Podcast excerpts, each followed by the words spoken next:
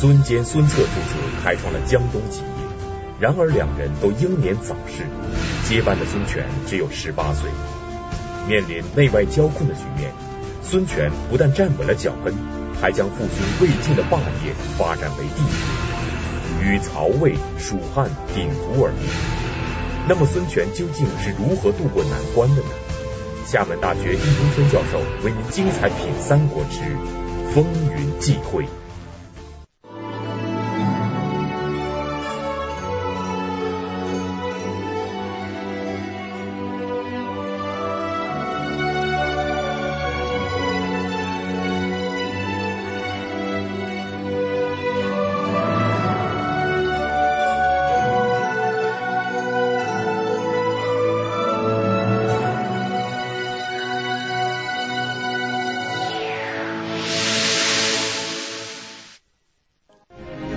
上一集，易中天先生讲到，公元二百六十三年，刘禅君臣不战而降，蜀汉灭亡。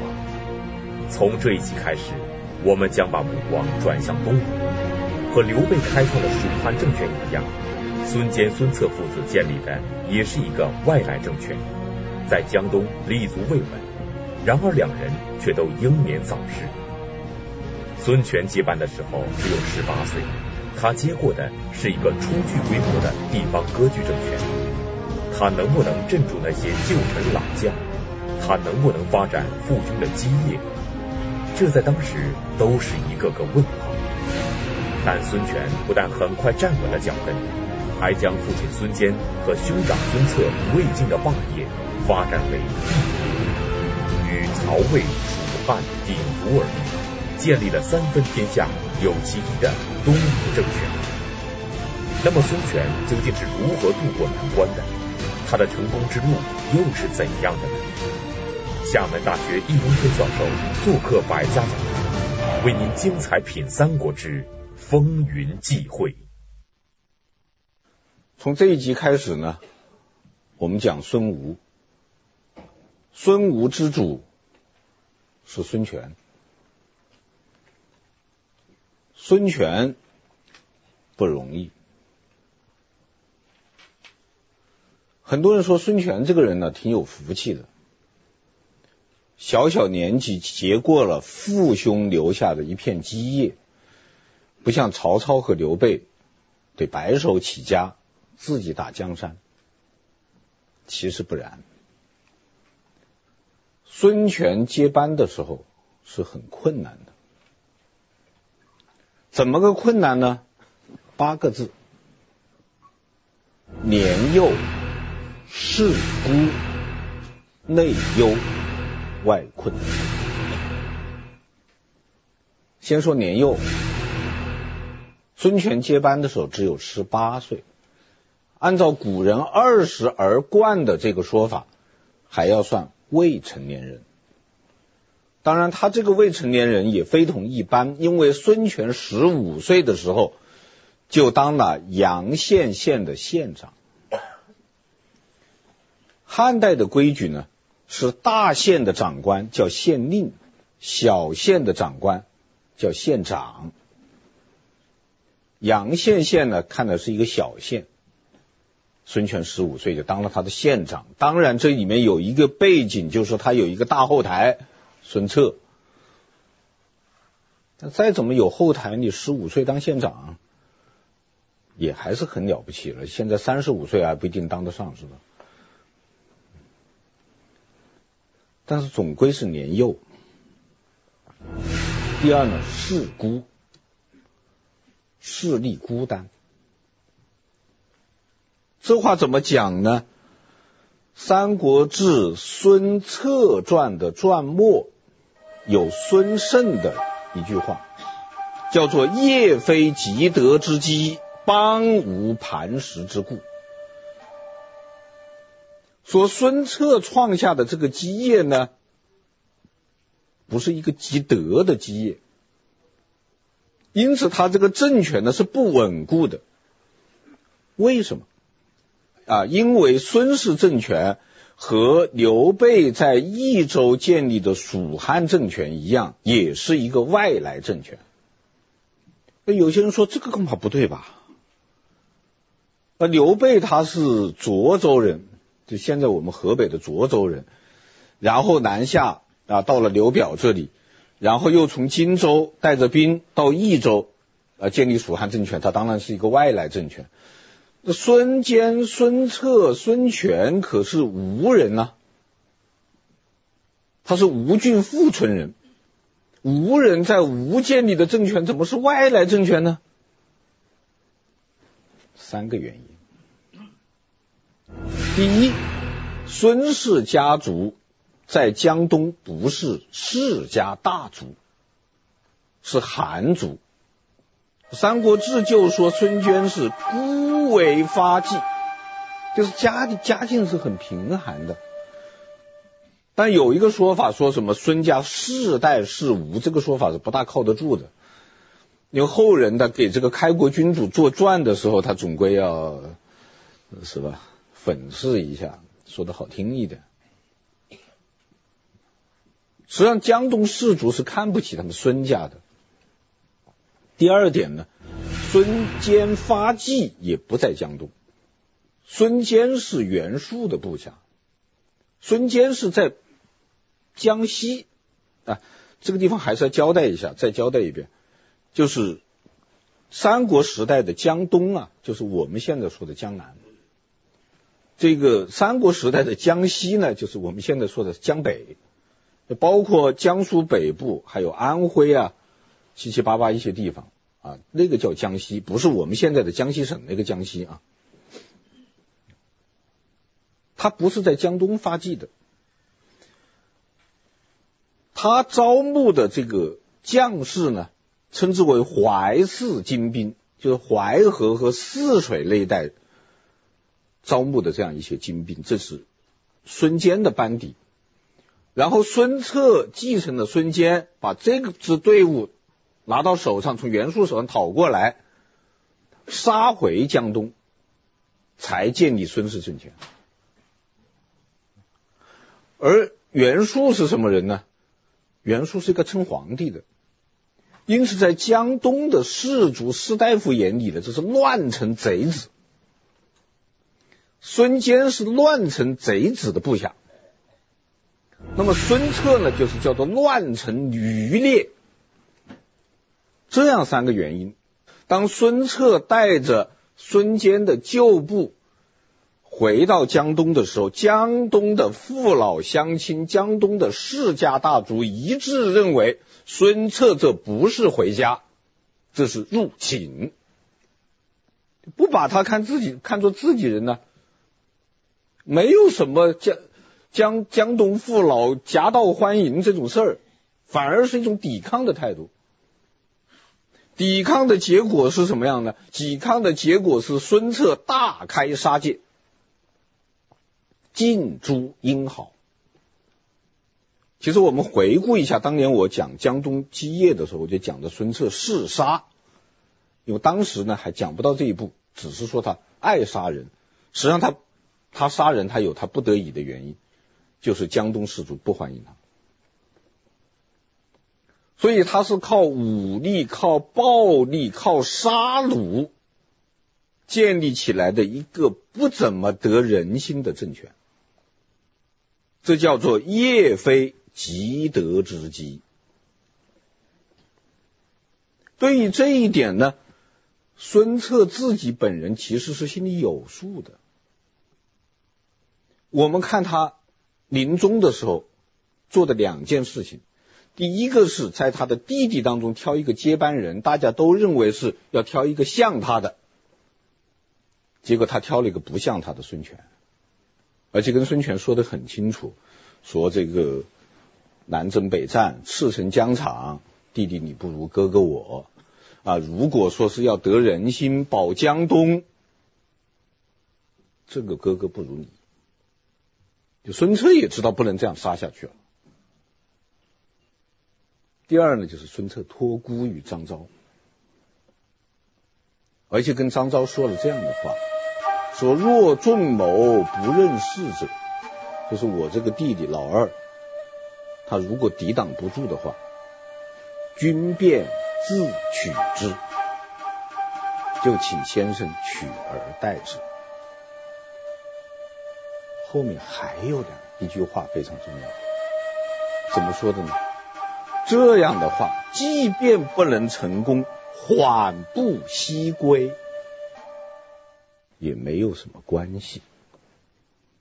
很重要的这样四个字“缓步西归”，什么意思？就是说，如果孙权在江东立足不了，请张昭先生带领我这个部队。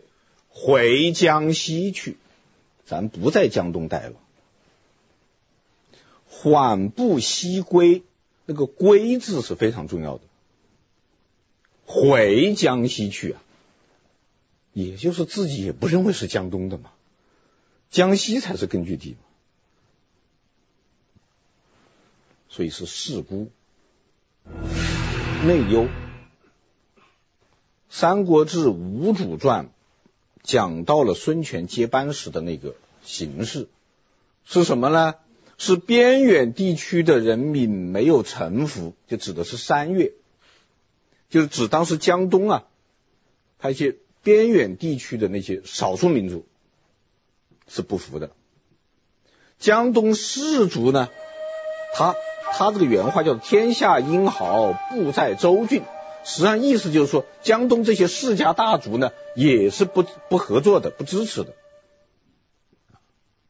而一些北方来的流亡的那些士人呢，是持观望态度的。事实上，甚至孙权接班以后，有个庐江太守叫做李树的，他还果然就造反了。他马上宣布不服从孙权的领导。而且专门招降纳叛，要谁不服从孙权的领导跑他那去，他都收留。所以这是内忧，还有外困。当时的情况是什么样的？北方袁绍和曹操正在打官渡之战，这一战不管谁赢谁输，对孙权都不是什么好事。不管谁赢了，下个下面就要来收拾他孙权了。何况孙权的隔壁还有一个刘表，刘表的大将黄祖江夏太守就紧挨着孙权的地盘，孙坚就是刘表的大将黄祖杀死的，所以孙权接班的时候，他的情况是什么呢？远有强敌，近有世仇，内存忧患，身无寸功。一个十八岁的年轻人嘛，什么功劳都没有立嘛，凭什么做主子？有那么多老将呢。所以孙策去世以后啊，孙权哭个没完。他没有办法不哭啊，因为他实际上接手的是一个烫手的山芋，有点像诸葛亮接管蜀汉政权。我讲过，诸葛亮接管蜀汉政权的时候，蜀汉的情况是怎么样的呢？刘备建国基础不牢，夷陵战败，地动山摇，是不稳定的。这个话同样适用于孙权。我们也可以说这样十六个字：孙氏入吴，基础不牢，老大一死，地动山摇。根本就镇不住。易中天先生的分析让我们明白，十八岁的孙权接过了兄长孙策留下的割据政权，其实也就是做到了一个火药桶上，稍有不慎，这个火药桶就有可能爆发。孙策之死带来的地动山摇，就有可能变成地裂山崩。那么孙权究竟是如何走出困境？如何度过这个危机的呢？谁会在关键时刻助他一臂之力呢？那么孙权又是如何渡过难关的呢？这就得益于两个人：张昭和周瑜。就在孙权哭个没完、一筹莫展的时候，张昭和周瑜像两根擎天大柱，帮孙权把这片天顶起来了。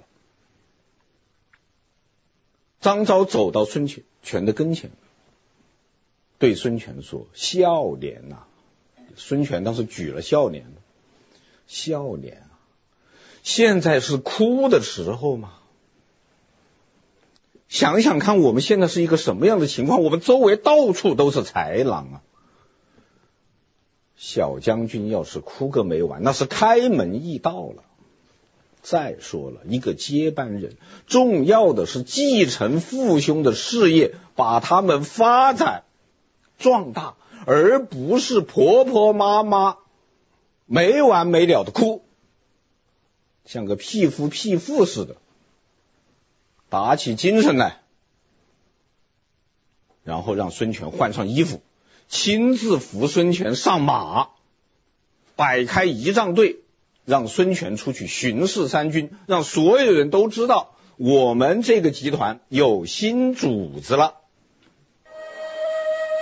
然后张昭率群僚立而辅之，率领所有的手下立孙权为主。这是张昭，那么周瑜呢？周瑜从外地赶回吴县，从此留在孙权旁边帮助他。而且因为当时孙权的职务呢，他不过是一个将军，不是君主嘛，所以当时手下的人还有那些宾客们对于孙权的礼节是比较减慢的。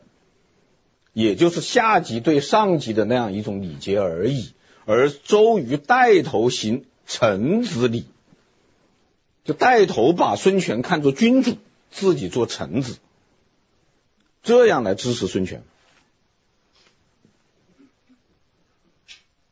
而这个意义非常的重大。这个意义为什么重大呢？我们来看一下孙权的政治地图。东吴政权和蜀汉政权一样，也是由三种力量组成的。蜀汉政权我们讲过了，啊，三股政治力量，第一个是刘备代表的，或者说刘备、诸葛亮代表的荆州集团；第二个是李严为代表的东周集团。第三个是以譙州的人代表为代表的益州集团，他这三股力量呢，是像鸡尾酒一样的三个层面。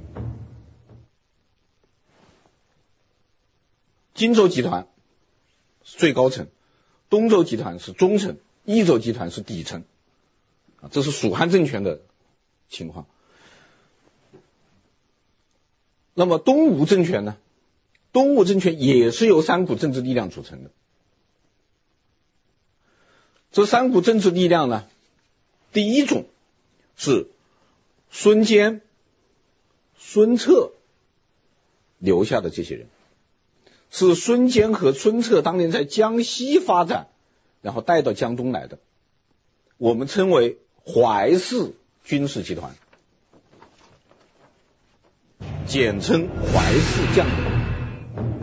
那么这一部分人呢，又包括两部分，一部分是孙坚旧部，有陈普、黄盖、韩当；还有一部分呢是孙策的人，孙策就，有蒋欣、周泰、陈武，他们都不是江东人，他们的代表人物是谁呢？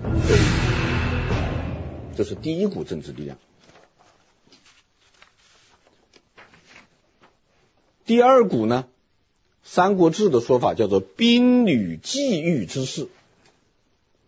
什么人呢？就是东汉末年社会动乱的时候，从北方避难或者避乱到江东的。因为当时这个战场主要在北方嘛。北方是战乱的这样一个区域，所以北方的士人呢就往南方跑，有的到了江东，有的到了荆州。这些人我们称为流亡北士。有哪些人呢？张昭、诸葛瑾、步智、张宏、严峻、士仪。大家看一看，这些人也都不是江东人，但是呢，他们是士人。这个士人呢，倒是不成集团啊。这在孙权孙权接班的时候，他不成集团，他是流散在各地的，但是是一股政治势力。第三股政治势力呢，江东世家大族，简称江东士族。这些氏族在江东地区有四大家族，四大家族呢，按照次序是虞、魏、顾、陆，叫做江东四大家族。那也就是说，孙权的政治地图是这样的：三股政治力量。就是淮氏军事集团，或者是淮氏将领，算他红色；兵旅际遇之士，或者说是流亡北市，我们算他蓝色；江东世家大族，或者说江东士族，算他红色。红色代表着什么呢？羌杆。黄色的流亡北市代表什么呢？笔杆。蓝色的江东士族代表什么呢？钱袋子。一个政权要巩固啊，这三个子你必须抓在手上：枪杆子、笔杆子、钱袋子，缺一个都不行。而孙权本人又是一个十八岁的小孩子，这个时候周瑜站出来支持他，啊，作为淮氏军事集团的领袖站出来支持他，枪杆子就到了孙权的手上。这事情就搞掂了一半，然后张昭呢，他是流亡北市的一个代表，他站出来支持孙权，就意味着流亡北市有可能支持孙权。但是我们要讲清楚，这个时候还主要是张昭和张宏，其他人没来。但是张昭他这样做，他起到了一个表率作用，起到了一个模范作用，起到了一个带头作用。所以后来像诸葛瑾啊、步智啊、士仪啊、严峻这些人，哎，陆陆续续也到了孙权的将军幕府，那么笔杆子就抓到手上了，那么剩下的就是蓝颜色的钱袋子，钱袋子能不能抓到手呢？而且我们还要知道。孙氏政政权毕竟是在江东建立的，江东建立的政权如果得不到本地人的支持，你是不能持久的。蜀汉政权灭亡一个很重要的原因是他得不到本地士族的支持，就益州士族总是持一种怀疑呀、抵抗啊、不合作态度。孙权要在江东站住脚，必须争取江东士族的合作。也就是说，用北京大学教授田余庆先生的话来说，孙权必须实现孙氏政权的江东化。我们是回过头来看孙权建国，大家就会知道，最后他一文一武，他的丞相和统帅都是什么人呢？丞相是顾雍，统帅是陆逊，全部换成了江东士族。用我的话来说，就是孙氏政权最后泛蓝了。说泛蓝就是江东化。孙氏政权的江东化，说明孙权最终是在江东站稳了脚跟，这为他将来建立三分天下有其一的东吴政权奠定了基础。而周瑜和张昭在孙权最初接班时候的鼎力支持，对孙权掌控局势可以说是起到了很大的作用。其中，周瑜还给孙权介绍了一个重要人物，这个人物对孙权来说也是至关重要的。这个人是谁？他来到孙权身边，究竟有什么重要的意义呢？那么我们明白了这样一个背景以后，我们就知道。又一个人的意义了，这个人就是鲁肃。鲁肃呢是周瑜推荐的。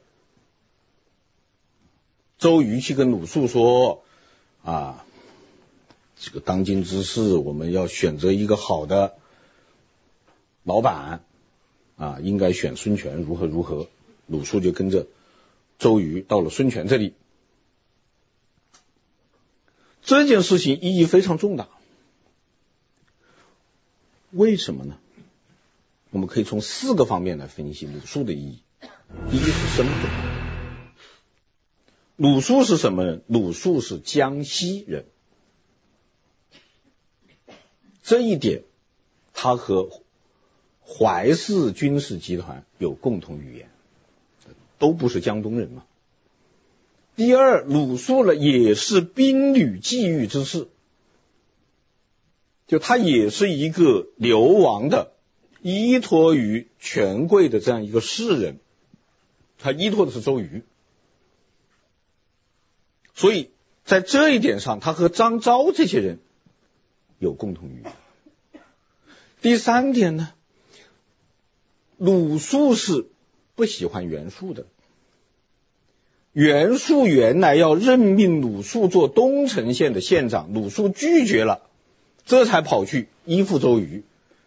所以他在政治立场上，他是和袁术划清界限的。这一点，他和江东士族呢，又有共同语言，就鲁肃是一个和三股政治力量都说得上话、都有共同语言的人，这是他的身份。第二是他投奔孙权的时机。我们知道孙权接班的时候，这个时候是非常的困难，而鲁肃呢，此刻早就到了江东。我们要知道，鲁肃到江东跟谁来的？跟周瑜来的。但是他到了江东以后，他不依附孙策，这点很重要。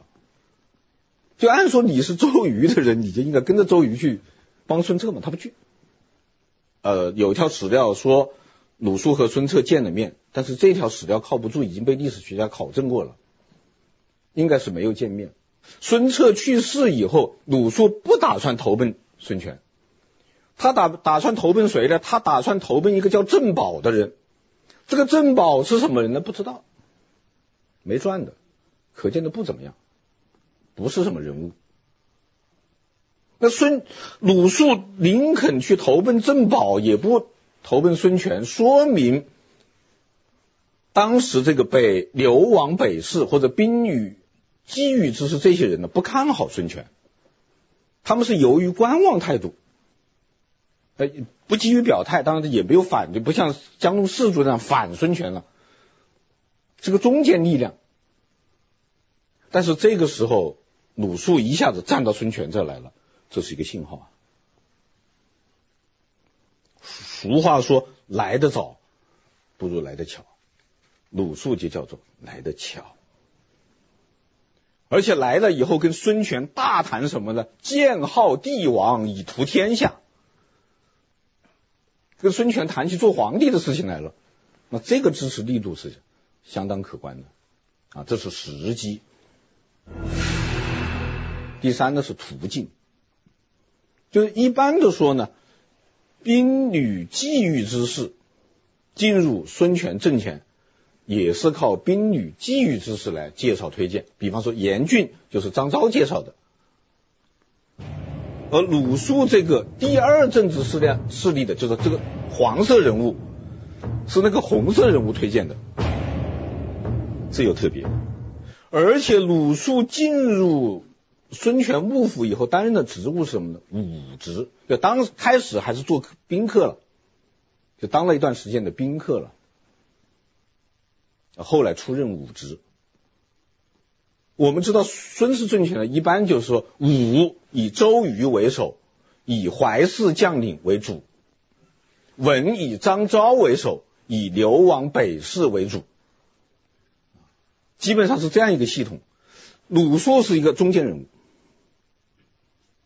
啊，这就打破了孙氏政权的格局，表现出一种前两股政治势力合流的趋势。所以这个意义是很大的。通过易中天先生的分析，我们知道鲁肃投奔孙权，并最终担任武职，不仅表现出淮泗将领和流亡北市这两股政治势力的合流，而且更进一步来看，既然流亡北市可以进入对以淮泗将领为主的军事系统，那么江东士族将来岂不是也可以吗？这就使孙氏政权的三股政治势力——淮泗将领、流亡北市、江东士族——有了合流的趋势。所以，易中天先生认为，鲁肃投奔孙权并最终出任武职这件事情意义非常重大。那么，鲁肃之后接替鲁肃军职的是吕蒙。吕蒙是谁呢？他出任这个职务又有着什么意义呢？那么我们知道了鲁肃的意义后，我们就知道了吕蒙的意义。我们知道孙氏政权呢，的军事将领当中，最重要的是上游统帅。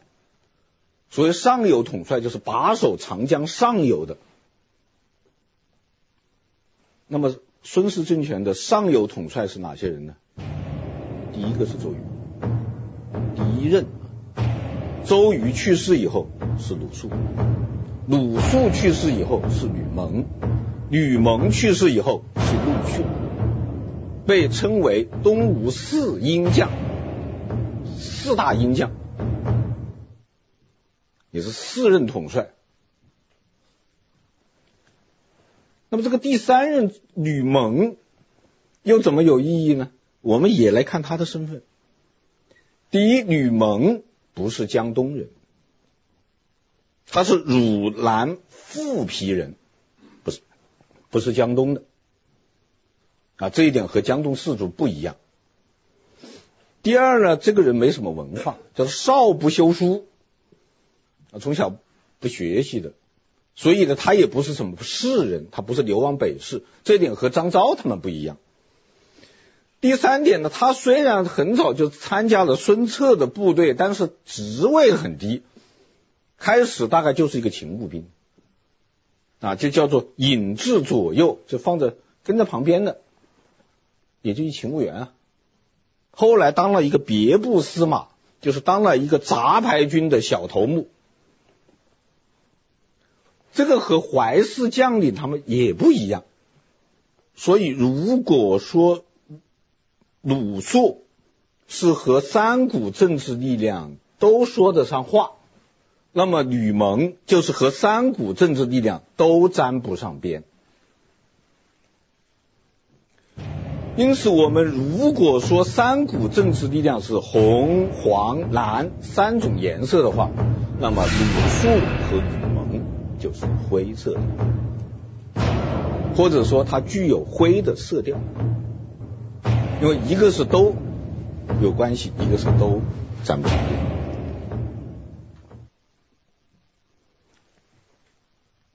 孙权需要这样的一个灰色，为什么呢？他在前期他需要有灰色把他政治地图上的红、黄、蓝三种颜色调和起来，因为灰色是可以跟任何色彩搭配的。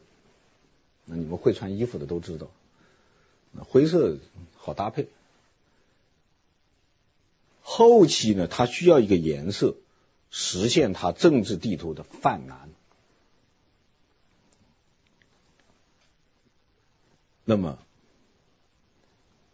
鲁肃和吕蒙刚好就起到了这样的作用。所以我们看一看。孙氏政权长江上游四大统帅的这样一个任职的秩序，就可以证明田余庆先生的观点是正确的，就是孙氏建国的道路就是江东化的道路，由一个外来的啊，依靠军事力量建立起的政权。逐步的过渡到依靠本地世家大族力量建立的政权，这就是孙权建国的道路。当然，这只是我们事后的分析。我们回过头来看这段历史，我们觉得是这样的。而在当时呢，在当时也许只不过是一次风云际会，也不过是一次双向选择。我们来看一看周瑜劝说鲁肃的时候是怎么讲的。周瑜说：“现在天下大乱，群雄并起，这是烈士攀龙附凤，耻侮之秋。也就是说，这样一个乱世，是我们男子汉大丈夫建功立业、干一番事业的最好时候。”在这个时候，我们应该怎么办呢？周瑜引用了马援答汉光武帝的一段话，叫做“当今之事，非但君则臣，臣亦则君”。就是在这样的一个动乱的年代，不断君在挑选人才、挑选臣，我们作为人才、作为臣，我们也可以给自己选一个老板，那么多老板嘛。而在周瑜看来，孙权是值得选择的。周瑜认为，他和鲁肃跟着孙权是能成就一番大事业的。那么，孙权为什么又值得选择呢？请看下集《坐断东南》。司马相如和卓文君的爱情传奇，在民间一直流传了两千多年，但在真实的历史记载中，却似乎别有隐情。司马迁的《史记》是如何记载这件事情的？历朝历代为什么都有人质疑这个爱情传奇？这究竟是一个怎样的故事？历史的真相究竟又是什么呢？敬请关注王立群读《史记》之《秦挑文君》。